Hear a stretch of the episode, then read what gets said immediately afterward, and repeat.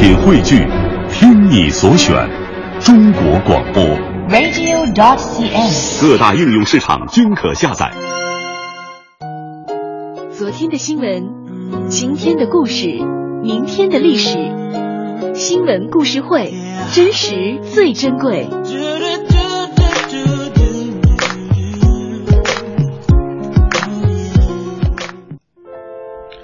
新闻故事会，真实最珍贵。我们的娱乐红黑榜之后呢，要进入到我们今天的新闻故事会了。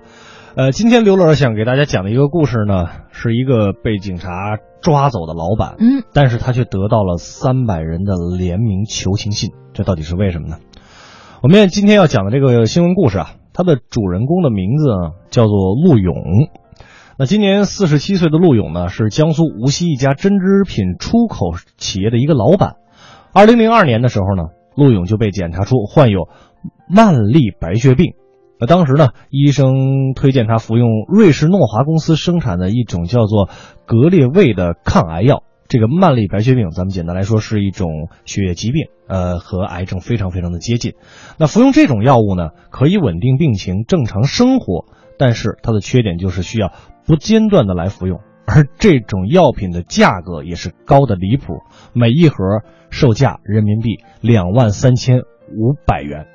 那一个慢粒白血病的患者呢，每个月需要服用一盒，药费加上治疗费，几乎掏空了陆勇所有的家底儿。二零零四年的六月，陆勇偶然了解到，印度生产的仿制格列卫的抗癌药。药效几乎是相同的，但是一盒的售价呢，仅仅有四千块钱。印度和瑞士两种格列卫的对比检测结果显示，药性的相似度高达百分之九十九点九。陆勇于是开始服用仿制的格列卫，并于当年八月在病友群里边分享了这一消息。随后呢，很多病友就让陆勇帮着他一起来买这个印度产的仿制格列卫。